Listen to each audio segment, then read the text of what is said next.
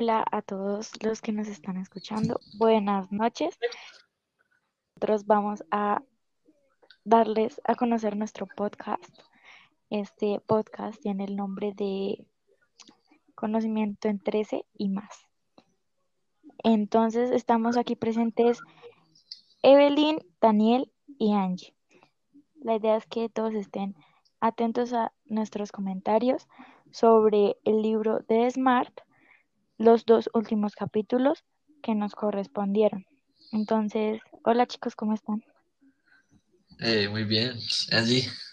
Pues sí, eh, quería también decirles que pues este es un proyecto que tenemos para nuestra clase de, de procesos de comunicación y pues más que un proyecto pues es algo que queremos hacer pues para eh, nada, darles un poco de nosotros.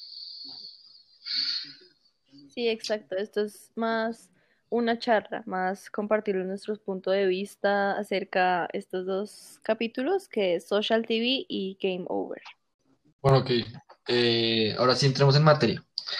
Eh, el primer capítulo que leímos, eh, les voy a decir mi, mi breve recuento de lo que recuerdo. Entonces, pues, hablaba de que las redes sociales empezaban a interactuar en el mundo de la televisión y veíamos el ejemplo de, un país como Brasil. Entonces, pues resulta que lo que era Facebook en ese entonces, YouTube y las, eh, pues, las redes sociales de social media empezaban a eh, entrar en el mundo de la televisión y los empresarios eh, brasileños tenían miedo de perder audiencia, ¿cierto, Evelyn? Eh, sí, Daniel, es muy curioso porque al principio todos tenían miedo de cómo eran las redes sociales, es porque apenas estaban empezando, apenas tenían Facebook, Twitter y, y YouTube y no sabían si eso les iba a afectar, si sus telenovelas, pues porque en Brasil lo que vendían eran las telenovelas, no sabían si les iba a quitar rating, si iban a hablar mal de ellos, porque apenas estaba comenzando, era un mundo nuevo. Y, y me gustaría compararlo con hoy en día, que en varios programas de televisión, eh, pongo el ejemplo de RCN, que es con hashtags para que la gente interactúe en sus redes sociales, para que conozcan Caracol con día a día, que la gente manda sus videos para que, para que sí sea más más a la mano interactuar con, la televisión, ya van de la mano, por decirlo así. Sí, em, tienes razón, o sea, poniéndonos a pensar, ya sería como un proceso más comunicativo, porque pues hay eh, un emisor, un receptor, y pues siempre se emiten eh, mensajes por parte y parte. Sí, yo creo que en eso eh, no solamente las, los canales nacionales, sino pues incluso los eventos deportivos, los realities, hacen que ese tipo de, o sea, los numerales hacen que eh, pues más gente se conecte, ¿cierto? Digamos, veíamos el ejemplo eh, de que al principio pues empezaban a, a poner en eh, las personas en sus redes sociales como compartían viendo las, las novelas y eso hizo que el rating aumentara. Incluso desde ese entonces, pues como empezaron a usar las plataformas como YouTube y Facebook, ellos tomaron el ejemplo eh, de la estructura como los, televisión, los canales de televisión y crearon sus propios canales. Eh, y ahí pues empezaron a nacer lo que llamamos hoy los youtubers. ¿Te gusta algún youtuber? Pues hasta el momento, eh, pues hoy en día ya no se ve mucho YouTube, es algo muy interesante porque el auge era YouTube y ahora es más las plataformas en streaming. Y y me gustaría compararlo con que antes la televisión era lo fuerte, era lo esencial. Y como comentábamos, no se metían tanto con las redes sociales. Y ahora es al contrario. Eh, por decir un ejemplo, Netflix ahora manda sus comerciales a la televisión para que así sea, eh, pues para hacer su promoción, para que sean vistas es como ahora te están cambiando los papeles en, este sentido. Sí, en eso tienes razón, la verdad. No me había puesto a pensar, pero es verdad, porque también eh, la- las personas como que no les gusta ver mucho los comerciales, ¿cierto? Digamos, eh, yo tengo el ejemplo de DirecTV y pues yo grabo las novelas y pues no, a mí no me gusta ver comerciales. ¿O tú qué piensas, Angie? ¿Te gusta ver comerciales? ¿Cierto que no? ¿O sí? Mm, Digamos, digamos ahora en YouTube salen dos comerciales antes de poder ver un video que tú eliges. Y la mayoría de personas es omitir. Todos los comerciales los omiten porque sencillamente no les gusta y ellos quieren ver lo que les interesa. Sí, es verdad. Es que creo que estamos entrando en un mundo donde eh, este tipo de publicidad se vuelve muy invasiva, ¿sí? Creo que pues eh, en todo lado podemos ver publicidad de todo tipo y pues creo que se puede con- convertir en una contaminación visual, ¿o me equivoco?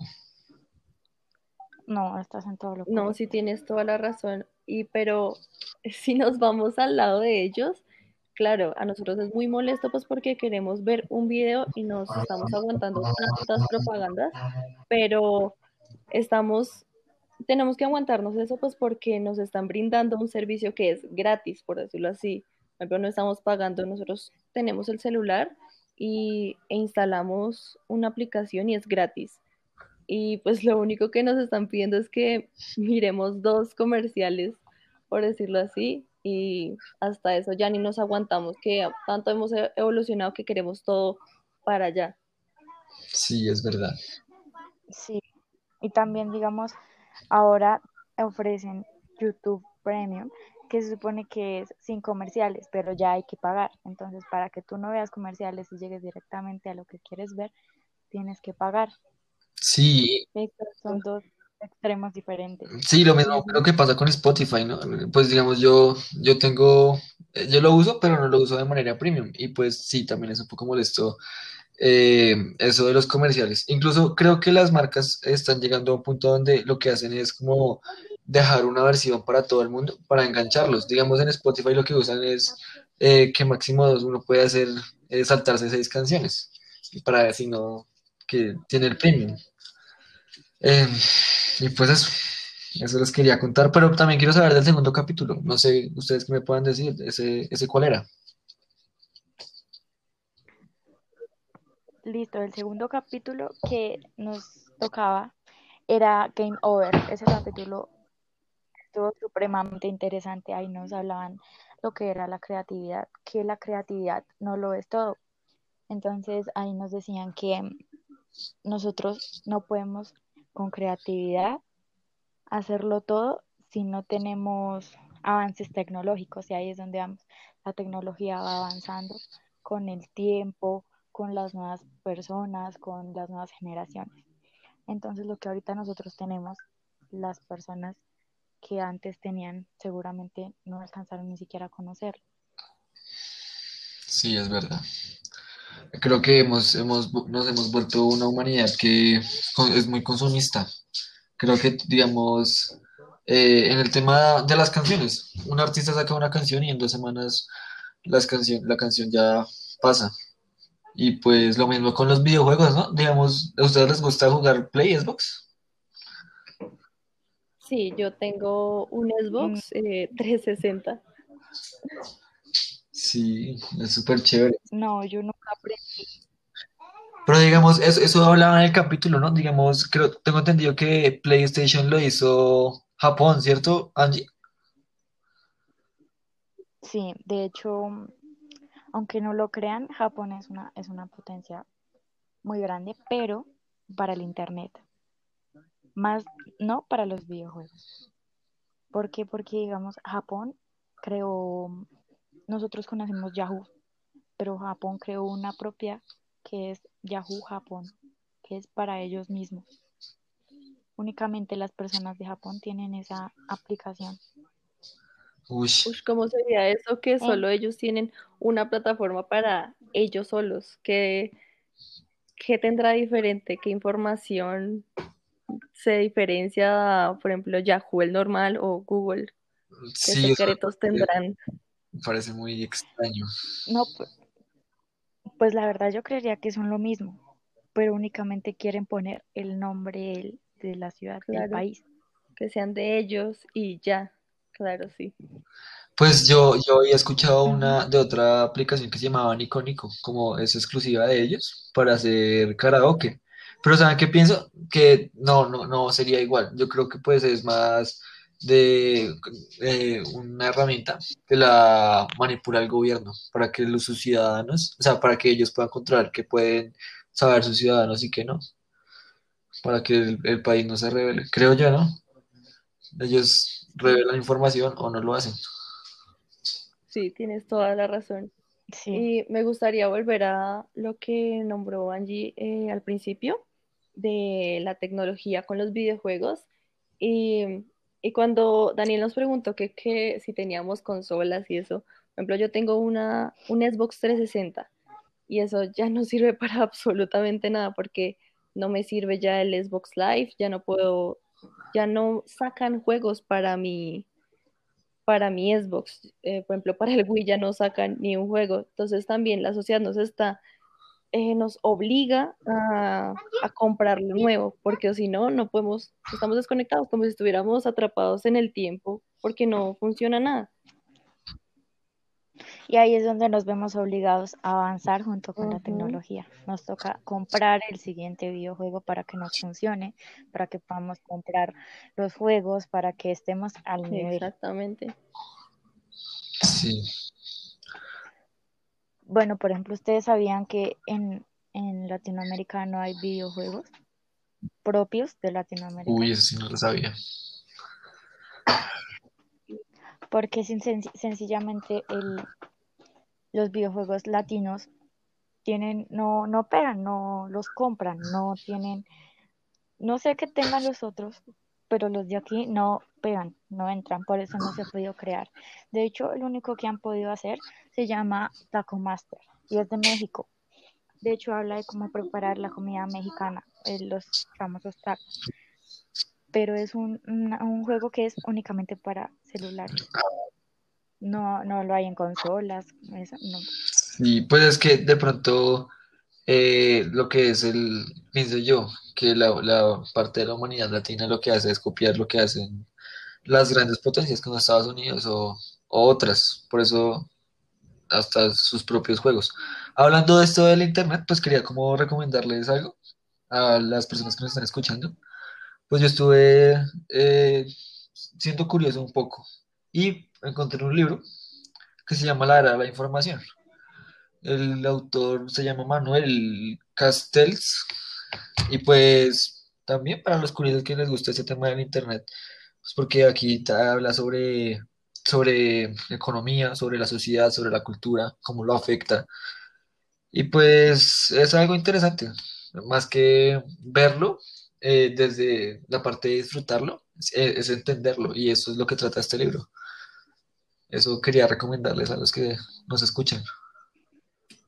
Dale, y ya que estamos en recomendaciones y pues con el tema de los videojuegos, me gustaría recomendarles una miniserie de Netflix que se llama High Score, el mundo de los videojuegos, y se basa y te explica de una manera muy, muy chévere, muy atractiva al ojo, eh, cómo empezaron los videojuegos, cómo empezó desde un sótano de estudiantes universitarios, todos los juegos, los clásicos, Pac-Man, eh, Donkey Kong. Entonces se los, se los súper recomiendo. Bueno, y ya que estamos todos tan votados con nuestras recomendaciones, me gustaría también que leyeran un artículo de un capítulo, de un capítulo, de un periódico que se llama La Vanguardia. Ese artículo trata de que mm, nos muestran cómo China se erige como una nueva superpotencia de los videojuegos. China está demasiado avanzada. Ya nos ganó incluso en los videojuegos, en la industria del gaming. Me gustaría también que lo leyeran. Uy, bueno, pues gracias por lo que eh, aquí aprendo también de ustedes. Y pues que los, los que nos escuchen, ojalá también saquen un tiempito para que vean eso que nosotros también hemos curiosado un poco. Bueno, para hacer las conclusiones del primer capítulo, yo creo que eh, la más importante es que las redes sociales eh, se convirtieron en un principio en una herramienta de la televisión. Eh, de, diversas maneras. Y eh, con el paso del tiempo, como veníamos diciendo, eh, fue al contrario. Las, eh, la televisión se convirtió en una herramienta para las redes sociales. ¿No es así? Exacto, ya ahora van de la mano y hoy en día ya son una sola, entonces hay que tener eso muy en claro para avanzar y estar al día en todo. Sí, es verdad. Bueno, y pasando al segundo capítulo, yo creo que una conclusión eh, que más que también puede servir como un aprendizaje es lo que nos decía Angie sobre que Japón puede que sea eh, una, una muy buena productora de consolas como lo que como lo es eh, la PlayStation, pero no tanto en juegos. O, no era así que me decías, Angie, ¿qué nos decías? Sí, exactamente. Puede que un país esté muy desarrollado en ciertos aspectos, pero hay otros en los que otro país le puede ganar, en este caso China, que como les recomendé, lo del artículo, China es potencia de los videojuegos. Entonces, en conclusión, em, podemos, podemos estar al nivel de, de evolución tecnológica, pero eh, seguramente todavía nos faltan algunas cosas para llegar a ese punto, como latinos. Sí, eh, bueno, pues creo que eso fue eh, la parte de la síntesis o conclusión que podemos decir de estos dos capítulos que acabamos de leer. Sí, esperemos que esto sea de su agrado, que nos hayan entendido, que hayan pasado un rato agradable escuchándonos, como nuestras conclusiones de, de jóvenes que solo leyeron un artículo y sacaron conclusiones de lo que ven el día a día. Así es, entonces esperamos que estén muy bien, que les haya gustado mucho nuestra plática y nada, muchas gracias por escuchar.